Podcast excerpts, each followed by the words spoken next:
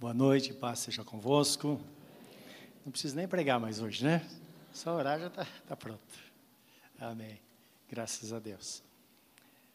Nós vamos meditar num texto bíblico hoje, que está no livro de Timóteo, segunda epístola de Paulo a Timóteo, no capítulo 1. E vamos ler de 1 a 12. Eu quero focar com vocês o versículo 12, versículo 12, não é? Que é o principal.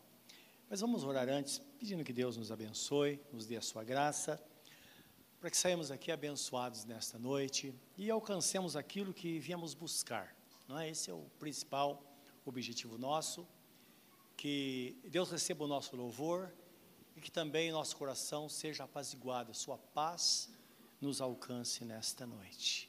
Vamos falar com Ele, querido Deus que a tua graça esteja sobre nós de forma abundante nesta noite, alcançando o nosso coração. Meu Deus Todo-Poderoso, nós te bendizemos porque o Senhor é bom e a tua bondade e misericórdia duram para sempre. E sabemos que só em ti nós encontramos de fato o equilíbrio na vida. E que esse equilíbrio nos leve, ó Deus, a uma vida plena, de prosperidade em todas as áreas. É o que nós te pedimos, no nome santo e bendito de Jesus, o nosso Senhor. Amém. Amém. Diz assim a palavra, segunda epístola de, do apóstolo São Paulo, capítulo 1. Paulo, apóstolo de Jesus Cristo, pela vontade de Deus, segundo a promessa da vida que está em Cristo Jesus. A Timóteo, meu amado filho, graça, misericórdia e paz da parte de Deus e da de Cristo Jesus, nosso Senhor Dou graças a Deus, a quem desde os meus antepassados sirvo com uma consciência pura, porque sem cessar faço memória de ti nas minhas orações, noite e dia, desejando muito ver-te, lembrando-me das tuas lágrimas, para me encher de gozo, trazendo à memória a fé não fingida que em ti há, a qual habitou primeiro em tua voz Lloyd, em tua mãe Eunice, estou certo de que também habita em ti. Por esse motivo te lembro que despertes o dom de Deus que existe em ti pela imposição das minhas mãos. Porque Deus não nos deu o espírito de temor, mas de fortaleza, de amor e de moderação. Portanto, não te envergonhes do testemunho de nosso Senhor, nem de mim que sou prisioneiro seu. Antes participa das aflições do Evangelho segundo o poder de Deus, que nos salvou e chamou com uma santa vocação não segundo as nossas obras, mas segundo o seu próprio propósito e graça que nos foi dada em Cristo Jesus antes dos tempos dos séculos. E que é manifesta agora pela aparição de nosso Salvador Jesus Cristo, o qual aboliu a morte e trouxe à luz a vida e a incorrupção pelo Evangelho, para o que foi constituído pregador, apóstolo e doutor dos gentios, por cuja causa padeço também isto mas não me envergonho, porque eu sei em quem tenho crido e estou certo de que Ele é poderoso para guardar o meu depósito ou o meu tesouro até aquele dia. Amém. Louvado seja o Senhor. Um dos propósitos desta epístola, ou das duas epístolas do apóstolo São Paulo a Timóteo, e a mais é, importante, o, o, o mais importante dos propósitos, é que Timóteo era um pastor da igreja de Éfeso, e o apóstolo então escreve encorajando-o a permanecer firme na fé, não é? A despeito, não é? A despeito das dificuldades que ele enfrentaria ou estava enfrentando, tanto na vida pessoal, conforme nós vemos no, no livro, como também na relação dele com a igreja frente ao sistema do mundo e aos ardis de Satanás, que nós bem sabemos que o propósito dele sempre foi tirar os crentes do caminho. Esse é o propósito principal de Satanás. Então a Bíblia fala: sede sóbrios e vigiai, porque o diabo, vosso adversário, anda de redor de vós, rugindo como leão, tentando quem possa tragar. Então o seu propósito é afastar os crentes da verdade, para que eles não gozem desta graça que é dada por Deus.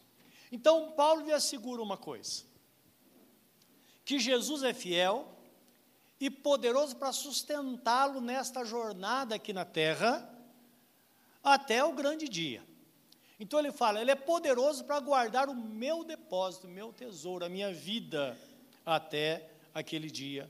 É o que Paulo afirma para é, Timóteo aqui, não é? Ele diz: Eu sei em quem tenho crido. Então nós vamos saber, não é? De fato, onde está focada a nossa fé. Se é em Jesus, nós podemos descansar nele. Se caso for nas circunstâncias ou em pessoas, em situações, aí não vai dar certo. A sua fé está depositada em Jesus? Amém? O que poderia acontecer para você afastar-se do Senhor? Se nada, então a exortação bíblica é essa: guarda bem essa fé no seu coração.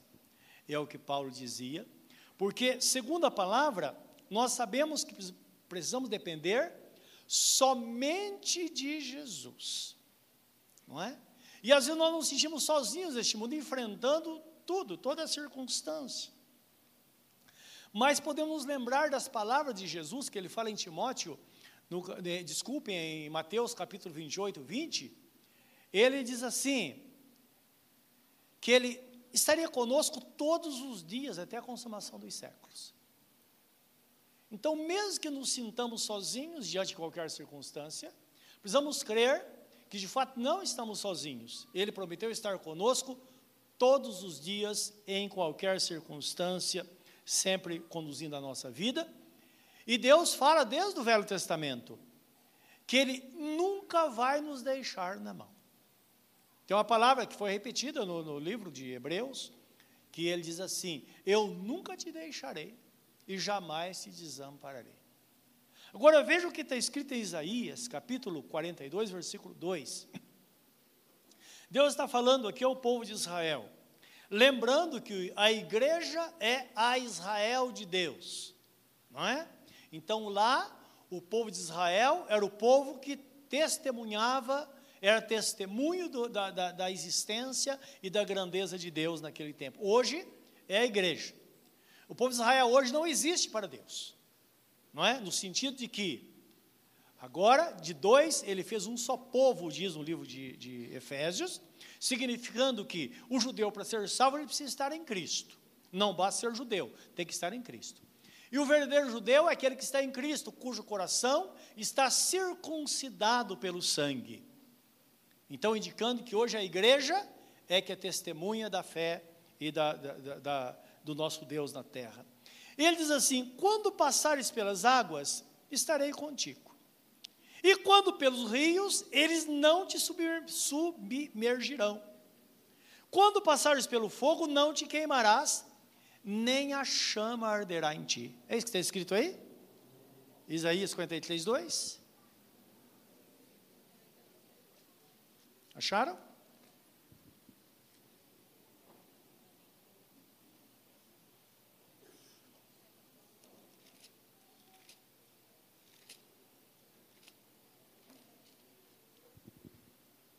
Quando passares pelas águas, estarei contigo. E quando pelos rios, eles não te submergirão. Quando passares pelo fogo, não te queimarás, nem a chama arderá em ti está em Isaías 43, 2. Amém? Amém, irmãos? Todos leram? Então guarde isso no seu coração. Não é? Em qualquer circunstância, não importa o que passarmos pela vida, o Senhor vai estar ali para nos proteger, para nos guardar, para cuidar de nós todos os dias da nossa vida. Então, esse é o motivo por que não precisamos ter medo. E é interessante que o Espírito Santo tem falado muito conosco nesse sentido, né? Sobre não ter medo. Viver uma vida sem medo. No versículo 7 que nós no, no, que, que lemos, no livro de Timóteo, segundo Timóteo 1, segundo epístola de Paulo a Timóteo 1,7, não é? Então o texto fala, porque Deus não nos deu o espírito de temor ou medo, mas nos deu o espírito de fortaleza, de amor e, o que diz a sua Bíblia? Moderação, equilíbrio, não é? Então, às vezes você olha para, acontece, nós olhamos para nós, e, não é? Então nós temos medo da circunstância, porque nós nos sentimos fracos diante da força do problema, de tudo aquilo que acontece, e geralmente a ansiedade vem e toma conta. E a Bíblia Sagrada fala sobre a ansiedade, que a ansiedade ela produz uma opressão muito grande. Não é? E Salomão já disse que a opressão ela endoidece até o mais sábio. É quando nós damos atenção ao problema, começamos a pensar, pensar, pensar. À noite, geralmente, o problema é maior, não é verdade? E de repente parece um monstro, que nós falamos, puxa, não, não vou dar conta. Mas e nós olhamos para Jesus? A ordem é essa, nós buscamos nele. Então nos, nós nos tornamos fortes, nós é, recebemos o equilíbrio, não é? E percebemos que somos amados por Deus e que nós também o amamos. Porque Deus nos deu o Espírito Santo e através do Espírito Santo ele veio para remover o medo e dar um coração forte, não é? Poderoso, mas com equilíbrio. Movido pelo amor. Então isso faz com que o crente, em qualquer circunstância, ele veja possibilidade diante da situação que está enfrentando. Às vezes parece que está tudo perdido. Mas quando há o equilíbrio, ele respira fundo e fala: Eu sei que Deus está comigo, e porque Ele está comigo eu vou vencer. Ele acaba vencendo. Lembra que a decisão, quando nós proclamamos a palavra, nós estamos colocando a nossa fé em ação. Então nós não nos calamos, nós professamos a fé, nós nos fortalecemos e seguimos em frente e vamos descobrir que de fato a graça de Deus vai estar sobre nós para nos sustentar. Então, meus irmãos, nele nós só vemos graça. A graça de Deus é derramada sobre nós, não é? E a graça, em primeira instância, nós sabemos que aquele, aquela ciência que nós temos de que tudo que temos ou recebemos, nós recebemos pela graça de Deus e não por nossos méritos, porque dependemos dele, não é? E nós pensamos, puxa vida, como somos amados por Deus. Como nós somos amados por Deus? A palavra diz nós somos salvos pela graça. Não é isso que diz Efésios 2,8?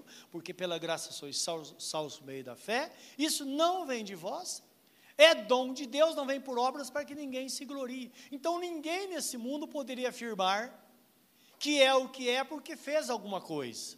Não, nós somos o que somos, temos o que temos, somente pela graça do Senhor. Tanto é que tem pessoas que são lutadoras, elas conseguem fazer tanta coisa, não é? Mas de repente, se é tirada a saúde dessa pessoa, acabou tudo, não é? Outras pessoas, às vezes, são atingidas por tantas situações, às vezes até de enfermidade, mas ela permanece firme. Passa por um momento de angústia, mas ela sabe, como dizia Jó. Ele dizia: Eu sei que meu redentor vive e brevemente ele vai se levantar para julgar a minha causa. Isso fortalece o coração desta pessoa, ela enfrenta a situação e de repente ela percebe que tudo aquilo, aquela coisa grande que foi construída, passa a ser desconstruído diante dos seus olhos. A pessoa retoma a vida, como diz o livro de Salmos, né? Que de repente nós atravessamos a tormenta e nos vemos em direção a um porto seguro. Esse porto seguro, meus irmãos, é o lugar que Deus tem reservado para cada um de nós, para todo aquele que permanece fiel, que permanece firme na fé, que não volta atrás em hipótese alguma. Não é? É o que nos mostra a Bíblia Sagrada porque pela graça nós somos salvos. É pela graça de Deus que nós vivemos e alcançamos e temos o que temos. A Bíblia Sagrada nos fala, livro de Hebreus, capítulo 10, no versículo 35 em diante, fala do posicionamento do crente em frente ou diante das situações que muitas vezes nós enfrentamos. Então, se você quiser ler comigo esse texto, ele mostra a posição que a questão não é o, o, tamanho da dificuldade que nós enfrentamos, mas como nós nos portamos naquela situação. O que, ela, o que aquela situação vai trazer de benefício para nós? É o que o apóstolo Paulo aqui, ele fala com fala com Timóteo, não é? Exatamente isso. os problemas eram grandes demais. Imagina um menino de 22 anos de idade, o máximo que os historiadores dizem que tinha 24, solteiro, pastorando uma igreja, que era, que era uma igreja muito grande, uma das mais importantes da Ásia Menor, onde uh, Jesus manda mais tarde a primeira carta através do apóstolo à igreja de Éfeso, com muitas dificuldades. Ele tinha problemas pessoais e insegurança, e de repente ele enfrenta pessoas mais idosas, não é? Porque na época o, o pensamento era esse: a sabedoria estava na mão das pessoas idosas. Já era um sentimento judaico isso. E ele se vê naquela situação. Eu imagino algumas vezes aqueles senhores já idosos olhando para ele, dizendo: O que, que esse menino está fazendo aí? Esse moleque está dando mandamento para mim? É o que ele enfrentava. Lembra, meus irmãos, é, é até importante para nós isso, que nós vamos envelhecendo e nós pensamos que somos donos da sabedoria, e não é verdade. Deus trata conosco na nossa geração. E nós sabemos que tem jovens, adolescentes, que são pessoas poderosas, como Samuel, como Timóteo, como Tito, não é verdade? Precisamos estar atentos a isso. Pelo contrário, às vezes a experiência de vida nossa traz muitos problemas para nós, nós vamos presos ao passado, não é? Somos pessoas presas à nostalgia. Não é meus netos que às vezes eles entram no carro, pegam meus CDs lá e colocam para ouvir. Os, os cantos aqueles mais antigos, Josias de Paula, lembra dele? Alguém lembra? Não é? E, e eles ouvem e eles não acreditam, porque a música deles hoje é totalmente diferente. Tudo muda. Eles pegam aí, a, entram na internet, e meus netos, até o, o, filho do Caio, que é tão pequeno, tem cinco anos, chega para mim e fala: Escuta, avô, não tem, você não tem internet nesse celular, não? não é? Eu disse: Tenho, filho, mas eu quase não uso. Não é? Então precisamos entender isso. É o que, imagine o que esse, o que esse rapaz enfrentava nesta igreja. E o apóstolo Paulo, ele orienta dentro desse princípio do livro de Hebreus, capítulo 10, não é? que é uma, uma lição para todos nós como crentes, para que a gente possa permanecer firme no caminho, servindo ao Senhor como um corpo. Ele diz assim, 10, 35, onde está? Ok. Não rejeiteis, pois, a vossa confiança, que tem grande avultado galardão. Isto é, a fé é o fundamento, não é? Precisamos confiar no Senhor, porque o galardão é certo. Mas também necessitais de paciência, para que depois de haver desfeita a vontade de Deus, possais alcançar a promessa. Mas nós temos muita pressa, nossa vida é uma jornada, não é? Uma jornada, leva tempo. Esses dias, esses dias, eu, estava, esses dias estava pensando, puxa vida, nós iniciamos essa igreja há 30 anos atrás. Há cerca de 20 anos que nós viemos para cá. Tudo demora muito, é passo a passo. Mas Deus tem construído isso na nossa vida, não é? Então, na nossa família também tudo demora muito tempo. E precisamos ter paciência. Então, tem coisas nós começamos hoje, vamos terminar daqui 10 anos. Não tem problema. O que você faz para construir uma casa? coloca o primeiro tijolo. Você já começou, não é verdade? Aí você, você pensa em terminar. Uma hora vai terminar. Quando eu era jovem, antes de a gente se casar, eu tinha é, 22 anos de idade, eu estava trabalhando, eu era caminhoneiro na época. Cheguei numa empresa, prestar um serviço, levar uma carga. E aí o, o porteiro daquela empresa começou a conversar comigo e eu fiquei sabendo a história dele. Ele ganhava muito pouco e levou cerca de 20 anos para construir uma casa. Ele disse: Minha casa está totalmente terminada. Eu falei: Mas como? Ele contou. Às vezes terminava o mês, ele tinha dinheiro para comprar um saco de cimento, pois ele comprava aquele saco de cimento. Comprou todos os blocos e foi levando e fazendo. Eu guardo isso até hoje. Então lembra, a confiança ela traz um grande galardão. A paciência faz com que a gente se enquadre da vontade de Deus, e uma vez se enquadrando, a promessa vai se cumprir. Isto é, nós semeamos e colhemos no reino de Deus. Não é? é o que o apóstolo Paulo, o, o escritor aos Hebreus, fala, que o Espírito Santo fala conosco. Porque ainda um pouco de tempo e o que há de vir virá. Então, tanto fala da vitória quanto da vinda de Jesus. Mas o justo viverá da fé. E se ele retroceder ou recuar, a minha alma não terá prazer nele. Nós, porém, não somos daqueles que se retiram para a perdição, mas daqueles que creem para a conservação da alma, ou para a preservação da alma. Às vezes tem tempo que nós não produzimos nada. Talvez você esteja desempregado e esteja sentindo isso na pele. Mas a fé nos preserva neste tempo para que a gente não regrida. Quando você Deus te der um emprego, você vai prosseguir aquilo que já começou. Então é interessante isso, a fé preserva. A fé faz com que nada desande, não é? A fé faz com que tudo permaneça igual, Deus suprindo todas as necessidades, até que a porta se abre. Quando a porta se abrir, aí você continua, não é? A, a, aquilo que você começou, assim como Deus faz conosco, continua aquilo que começou em nós. E voltando para o texto de, de que nós lemos primeiro lá, de, de Timóteo, chega no capítulo 2, versículo 1, ele fala assim: Tu, pois, meu filho, fortifica-te na graça que há em Cristo. Então nós lemos o capítulo 2, aqui o, o capítulo 1, aqui é o capítulo 2, versículo 1. Fortifica-te na graça que há em Cristo. Isto é, para sentir melhor, sentir resistir às tentações, resistir às oposições do inimigo, resistir tudo aquilo que quer te botar para baixo, é preciso se fortificar na fé, fortificar na graça de nosso Senhor Jesus Cristo. Então há uma relação muito grande entre a fé e a graça. Então a fé e a graça é que vai nos guardar até o final da nossa vida, até que tudo termine aqui, não é? Você crê nele de todo o seu coração e a sua graça é derramada sobre a sua vida. Quando Paulo fala da justificação pela fé, em Romanos capítulo 5, versículo 1, ele fala: justificados, pois, pela fé, temos paz com Deus por meio de nosso Senhor Jesus Cristo e acesso à sua graça.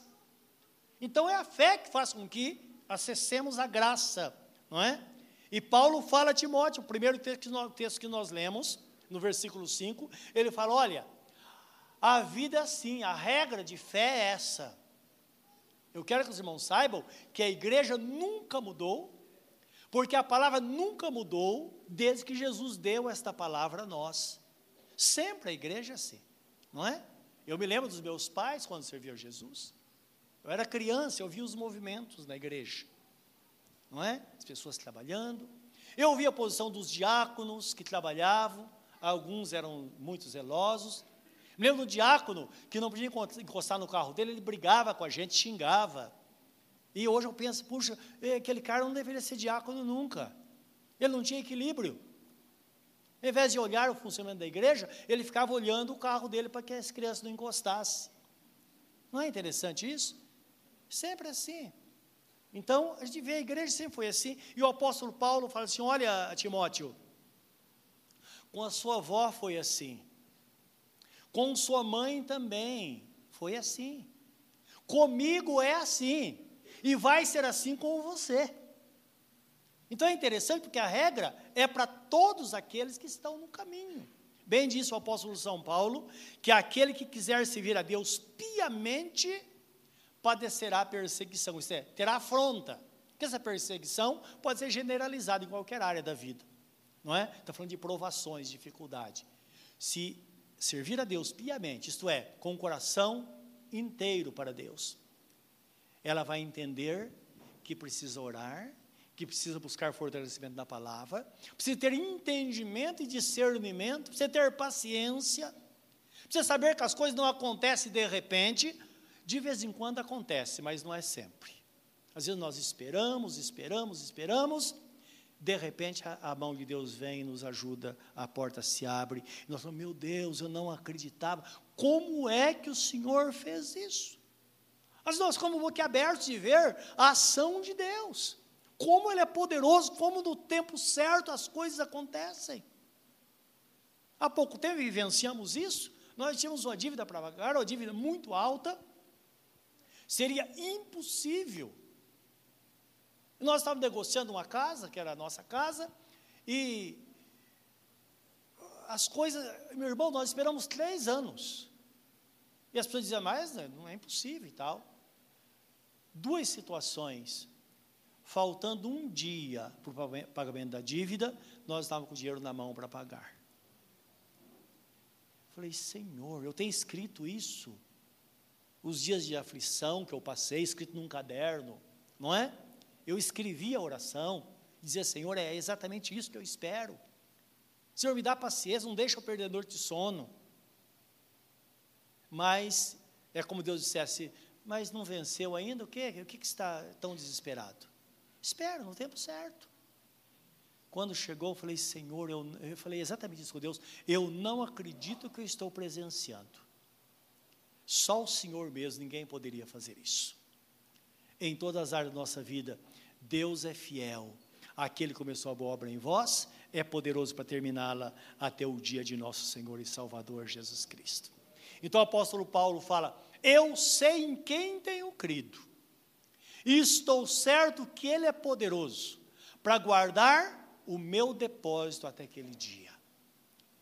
Olhando para trás, eu posso ver Quantos apertos, quantos momentos, quantas vezes Deus trabalhando ali, quantas vezes Deus cuidando, quantas vezes Deus abrindo a porta, quantas Ele dizendo, filho, espera mais um pouco, mas a sua fidelidade nunca mudou. Ele é fiel, lembra que Deus, Ele é fiel. Ele é fiel à sua palavra, sendo fiel à sua palavra, ele tem uma promessa para nós, portanto, ele se torna fiel a nós, fiel ao propósito que ele tem na nossa vida. Basta descansar nele como diz a Bíblia Sagrada, entrega o teu caminho ao Senhor, espera nele e o mais ele fará. Ele fará sobressair a tua justiça como a luz ao meio-dia. Espera, pois, no Senhor, diz o Salmo 37. Nesta noite, coloca a sua vida no altar de Deus. Talvez você tenha vindo aqui com o seu coração apertado. Há uma situação que você acha que não tem como solucionar. Deus faz e quando todas as portas forem fechadas, se for preciso de um, um grande milagre, Ele fará um grande milagre. Talvez você esteja trabalhando e você não consegue dar conta daquilo que está nas suas mãos para fazer. Confia no Senhor. Talvez você pense, se eu fosse mais experiente, não é? Seria diferente? Não, não seria. A sabedoria está nas mãos do Senhor, por isso que Tiago, irmão de Jesus, escreve assim: se alguém tem falta de sabedoria, peça a Deus que lhe dará liberalmente e não devolverá o pedido, mas peça com fé. O que significa pedir com fé? Quando você fala, Senhor, eu saio para trabalhar hoje e eu vou confiar que tudo vai dar certo. E você descobre lá que vai dar certo, porque você, a sua fé está colocada no Senhor. Ele vai te dar habilidade para agir, para fazer. Talvez você esteja numa situação de negócio, você fala, meu Deus, o que, que eu devo fazer agora? Sim, Deus vai te dar a direção, porque Ele é fiel, Ele é poderoso, Ele cuida da sua igreja, Ele vai cuidar até o fim. Nem um fio de cabelo cai da nossa cabeça, a não ser pela vontade do Senhor nosso Deus. Nesta noite, coloca a sua vida de verdade diante do Senhor. Talvez você olhe para si e você veja, talvez, que você não tem a capacidade para fazer o que está em suas mãos. Confia que Deus vai cuidar. Deus usa homens e mulheres. A palavra que a pastora Sandra disse é muito sábia. Deus usa homens e mulheres, exatamente iguais. Quando nós dependemos do Senhor e percebemos que dele vem a nossa suficiência, ele vai estar presente para agir, para fazer coisas grandes e poderosas. Talvez a situação da sua família dependa de você. Tome decisão no nome do Senhor e deixe a glória de Deus se manifestar na sua vida hoje. Feche os seus olhos diante dele neste momento. Pense nesta palavra.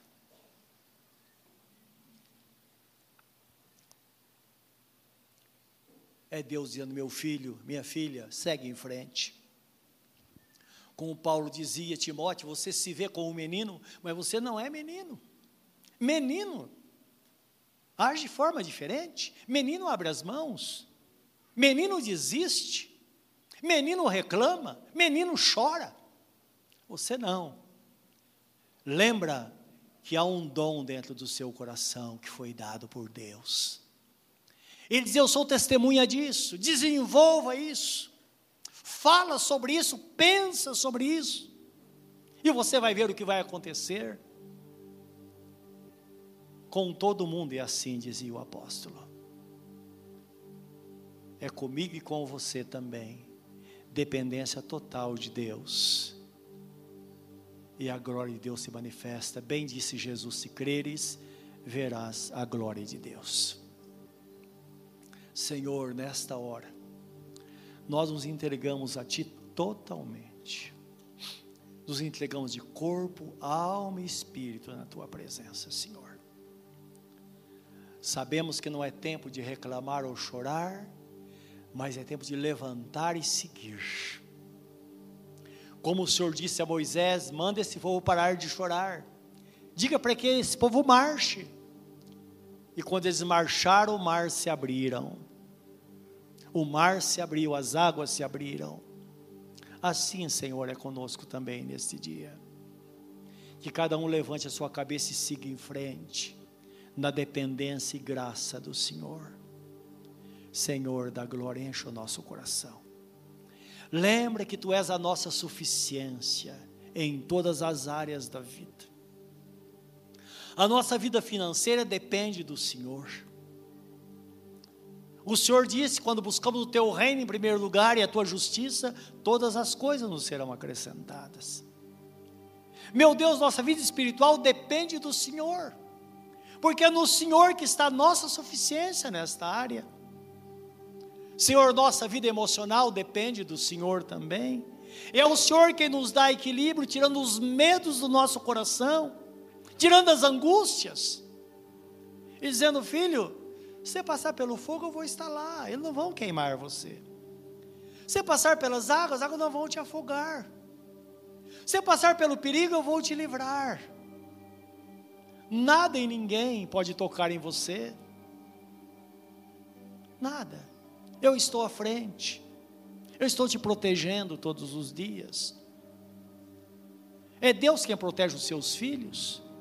É Deus quem protege a sua família, Ele que protege você. As coisas não acontecem porque Deus guarda.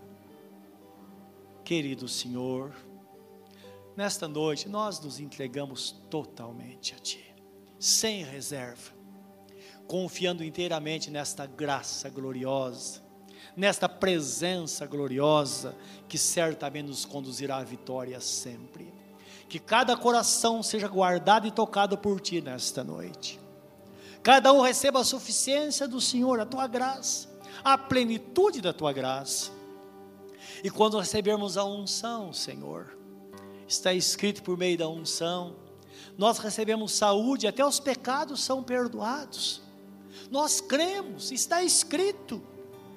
Meu Deus, está escrito, assim será, porque a tua palavra é fiel e verdadeira, assim como o Senhor é fiel.